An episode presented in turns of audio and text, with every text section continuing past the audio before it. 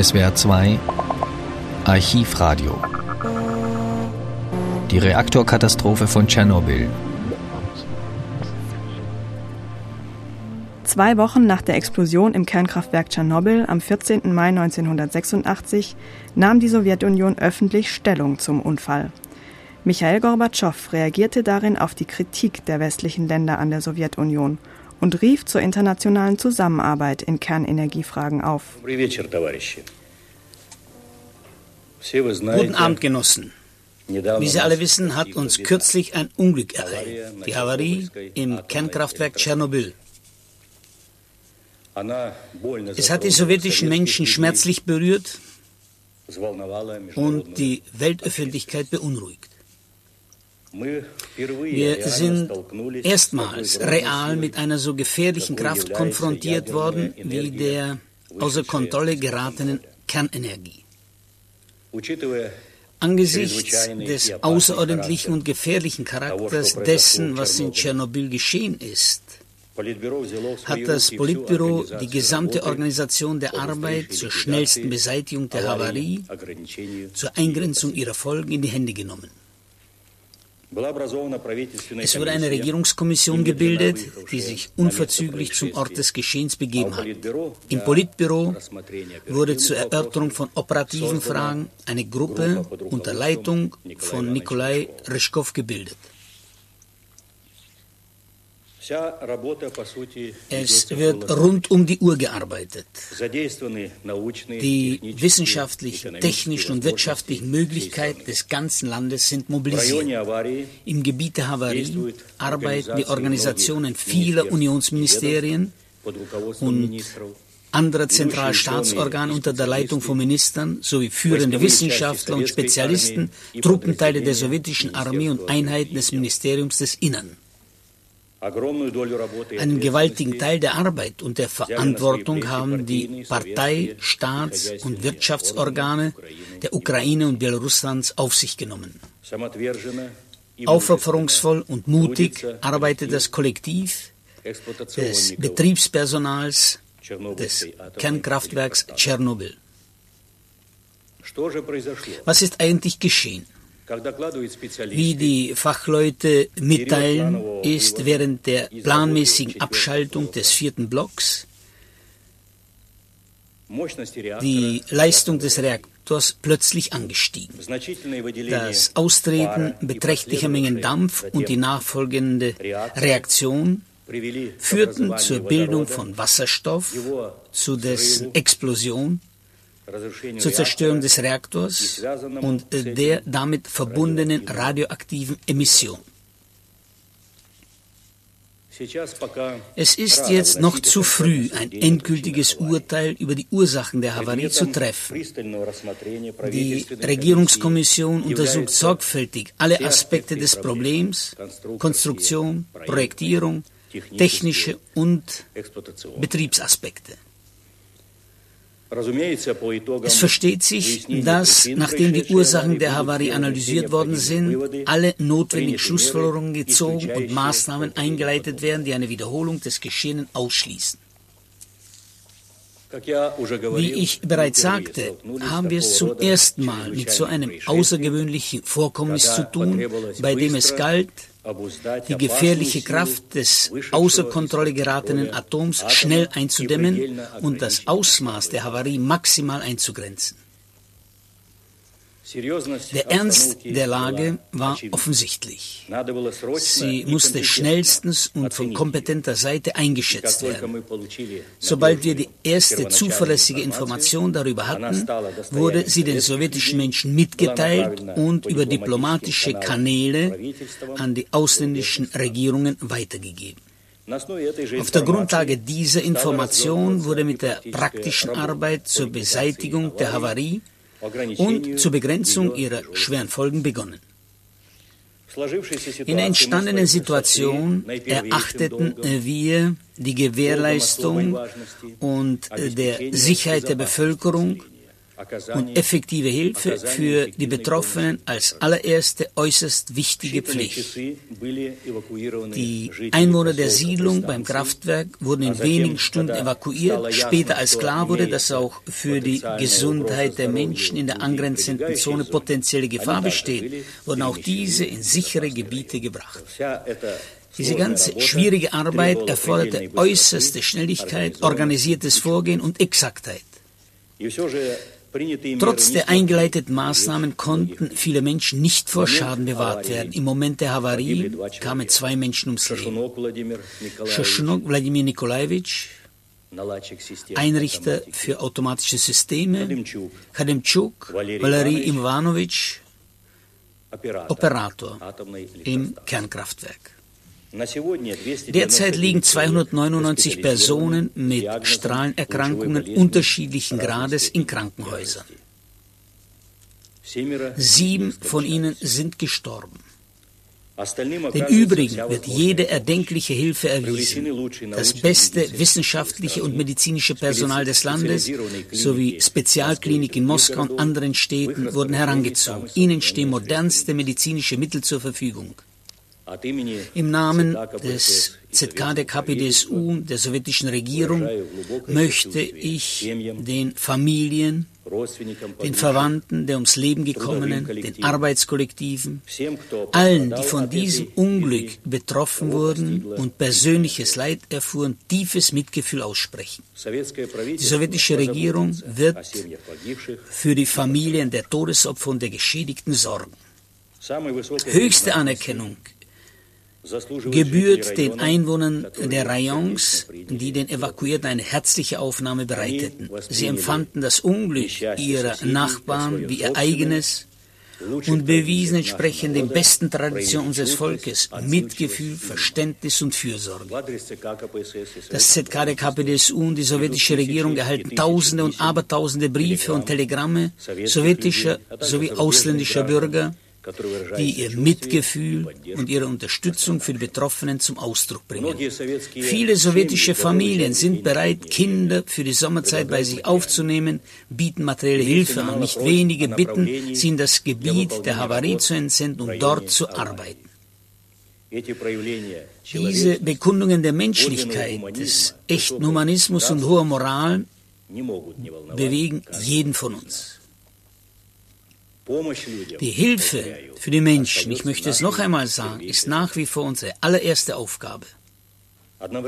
Gleichzeitig wird in dem Kraftwerk selbst und in dem angrenzenden Territorium energisch gearbeitet, um die Ausmaße der Havarie zu begrenzen.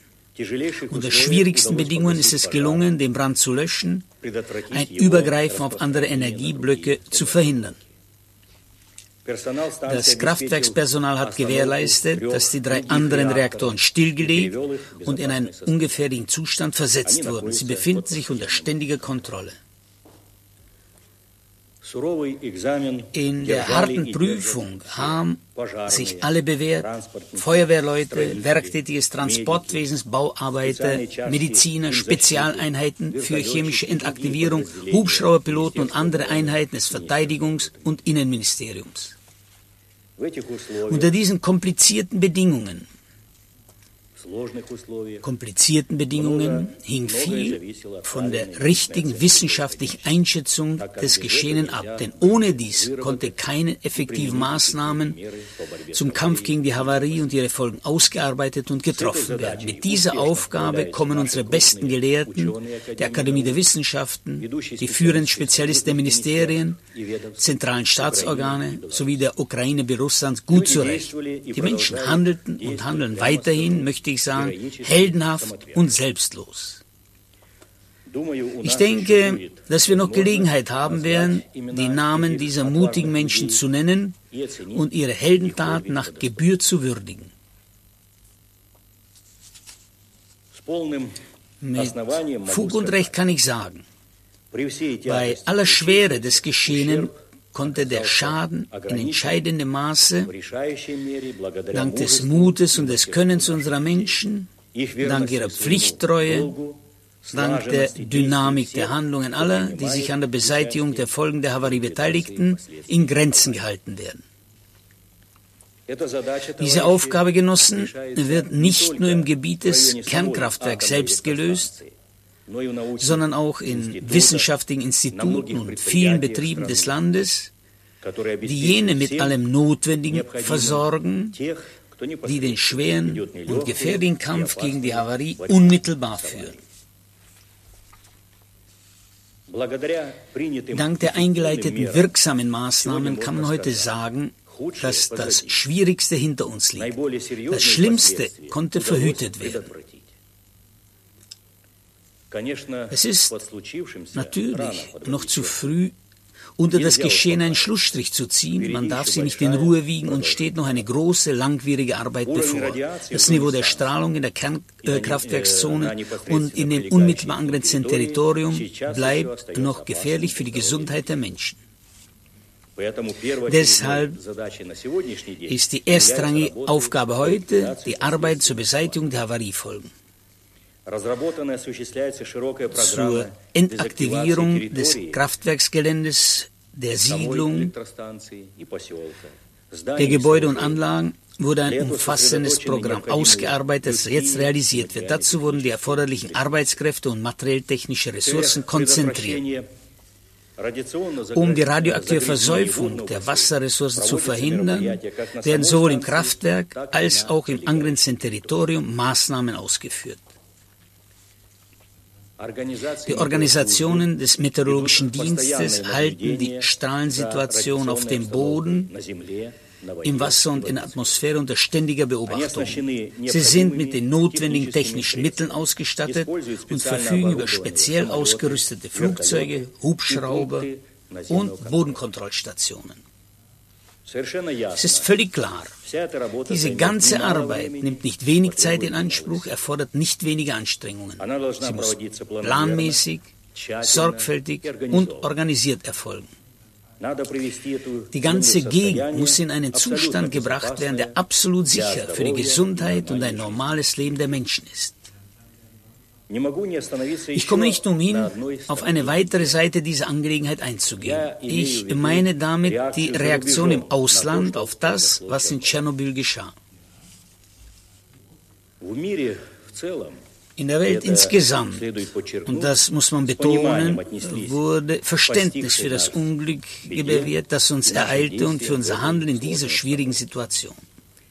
Wir danken zutiefst den Freunden aus den sozialistischen Ländern, die in diesem schweren Augenblick Solidarität mit dem sowjetischen Volk bekundeten.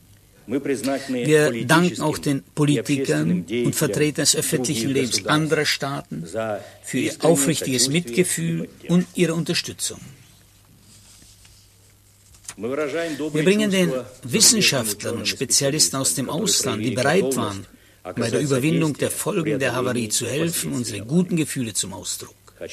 Erwähnen möchte ich die Mitwirkung der amerikanischen Mediziner Gale und Darsaki bei der Behandlung der Patienten. Ich möchte auch den Geschäftskreisen jener Länder danken, die auf unseren Wunsch nach dem Kauf einiger Arten von Technik, Material und Medikamenten schnell reagiert haben. Wir schätzen das objektive Verhalten der Internationalen Atomenergiebehörde und ihres Generaldirektors Hans Blix zu den Ereignissen im Kernkraftwerk Tschernobyl in gebührender Weise. Mit anderen Worten, wir würdigen all jene sehr, die mit offenem Herzen an unserem Unglück und unseren Problemen Anteil genommen haben. Doch ohne Aufmerksamkeit und politische Bewertung kann jedoch nicht bleiben, wie Regierungen, Politiker und Massenmedien.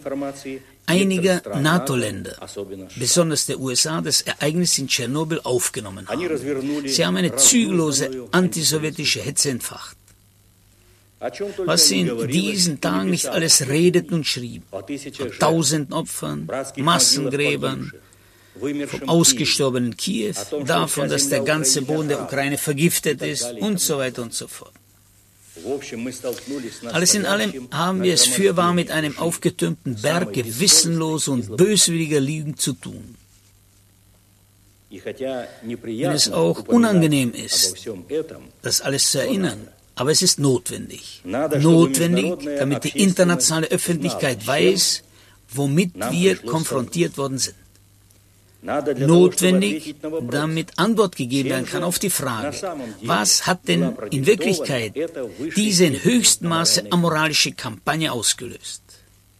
Ihre Organisatoren interessierte natürlich weder die wahre Information über die Havarie, noch das Schicksal der Menschen in Tschernobyl, in der Ukraine, in Belarusland, an jedem anderen Ort und in jedem anderen Land.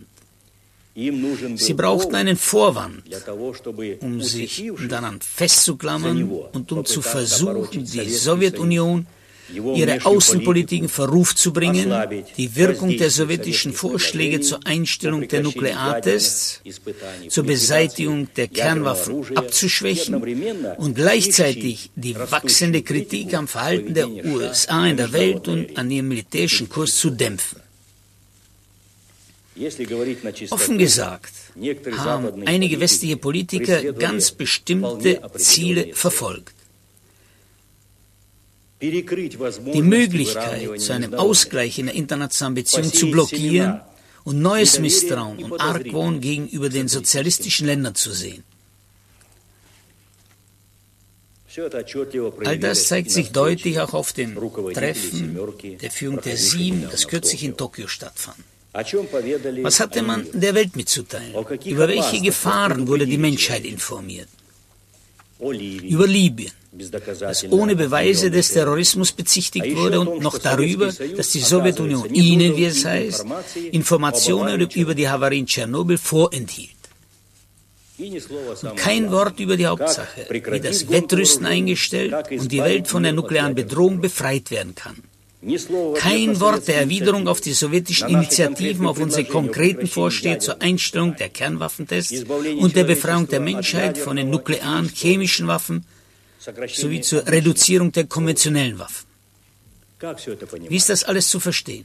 Es entsteht unwillkürlich der Eindruck, dass die Führer der kapitalistischen Mächte, die in Tokio zusammenkamen, Tschernobyl als Vorwand dazu benutzen wollten, die Aufmerksamkeit der Weltöffentlichkeit von diesen ihnen unbequemen, aber für die ganze Welt so realen und wichtigen Problemen abzulenken. Die Havarie im Kernkraftwerk Tschernobyl die Reaktion darauf wurden zu einer Art Prüfstein für die politische Moral. Ein übriges Mal traten zwei unterschiedliche Arten des Herangehens, zwei unterschiedliche Verhaltensweisen zutage. Die Herrschenkreise der USA und ihre engsten Verbündeten, unter ihnen würde ich besonders die BRD hervorheben, sahen in dem Geschehen lediglich eine weitere Möglichkeit, auf dem Wege der Entwicklung, Vertiefung des ohnehin schon schwer vorankommenden Ost-West-Dialogs. Zusätzliche Hindernisse zu errichten und das nukleare Wettrüsten zu rechtfertigen. Mehr noch. Es wurde der Versuch unternommen, der Welt überhaupt zu beweisen, dass Verhandlungen und umso mehr Abkommen mit der UdSSR unmöglich seien und somit grünes Licht für weitere Kriegsvorbereitungen zu geben. Wir fassen diese Tragödie ganz anders auf. Wir verstehen sie als ein weiteres Alarmsignal, eine weitere schreckliche Mahnung, dass die nukleare Epoche ein neues politisches Denken, eine neue Politik erfordern. Dies hat uns noch mehr in der Überzeugung bestärkt, dass der vom 27. Parteitag der KPDSU ausgearbeitete außenpolitische Kurs richtig ist, dass unsere Vorschläge zur vollständigen Beseitigung der Kernwaffen, zur Einstellung der nuklearen Explosionen, zur Schaffung eines allumfassenden Systems der internationalen Sicherheit jenen unerbittlich strengen Forderungen entsprechen, die das nukleare Zeitalter an die politische Führung aller Länder stellt.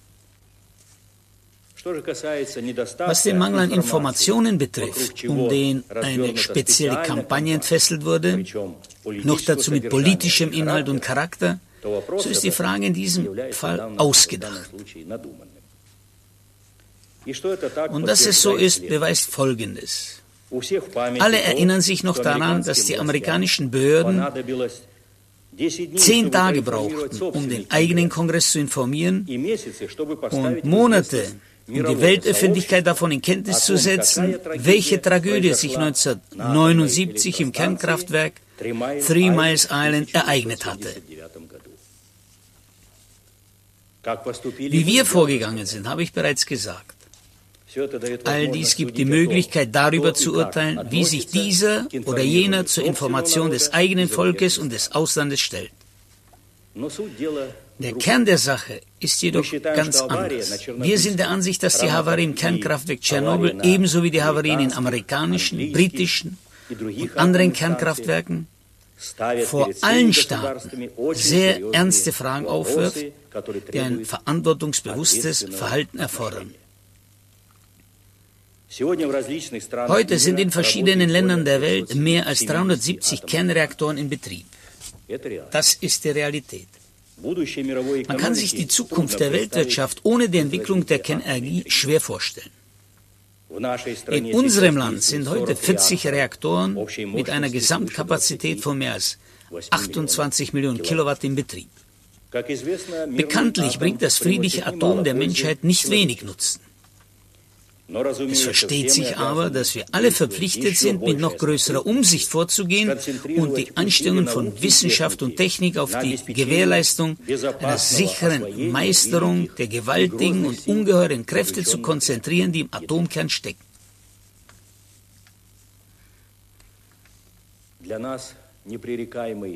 Für uns besteht die unumstößliche Lehre von Tschernobyl gerade darin, dass unter den Bedingungen der weiteren Entfaltung der wissenschaftlich-technischen Revolution die Fragen der Zuverlässigkeit und Sicherheit der Technik sowie die Fragen der Disziplin, Ordnung, Organisiertheit erstrangige Bedeutung erhalten. Überall und in allem müssen die höchsten Forderungen gelten. Ferner erachten wir es als notwendig, für eine ernsthafte Vertiefung der Zusammenarbeit im Rahmen der Internationalen Atomenergiebehörde einzutreten. Worüber wäre dabei nachzudenken? Erstens.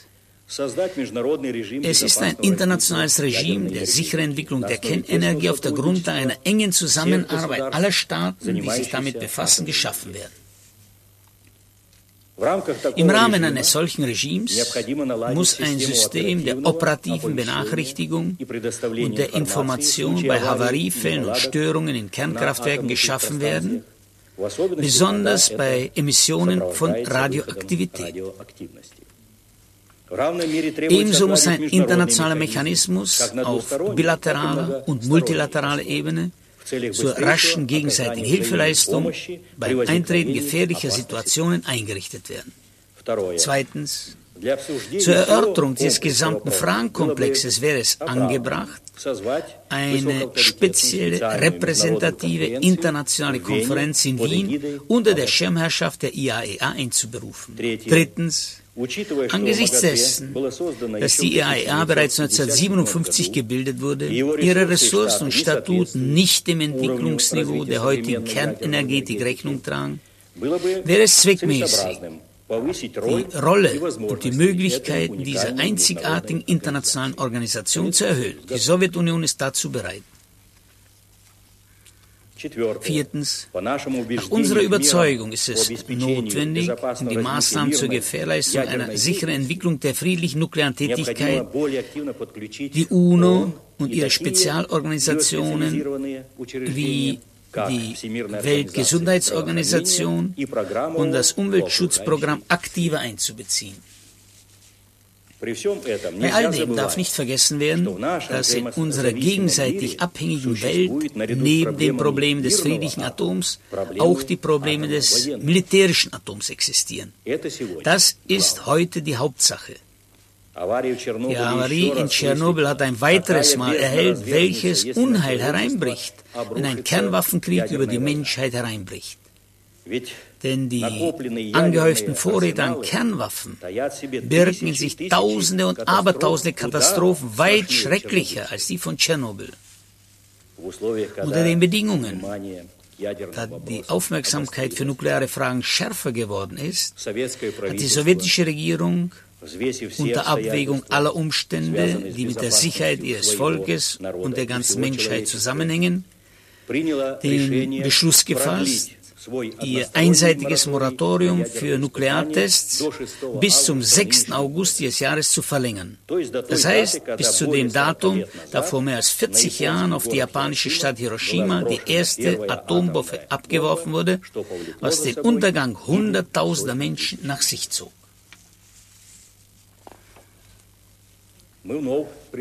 Erneut appellieren wir an die Vereinigten Staaten mit aller Verantwortung, das Maß der die Menschheit bedrohenden Gefahr abzuwägen und auf die Meinung der Weltöffentlichkeit zu hören. Mögen jene, die an der Spitze der USA stehen, ihre Sorge um das Leben, die Gesundheit der Menschen mit Taten beweisen. Ich bekräftige meinen Vorschlag an Präsident Reagan, mich mit ihm unverzüglich in der Hauptstadt jedes europäischen Staates, der uns zu empfangen bereit ist, oder sagen wir in Hiroshima zu treffen und über das Verbot der Nukleartests zu verhandeln.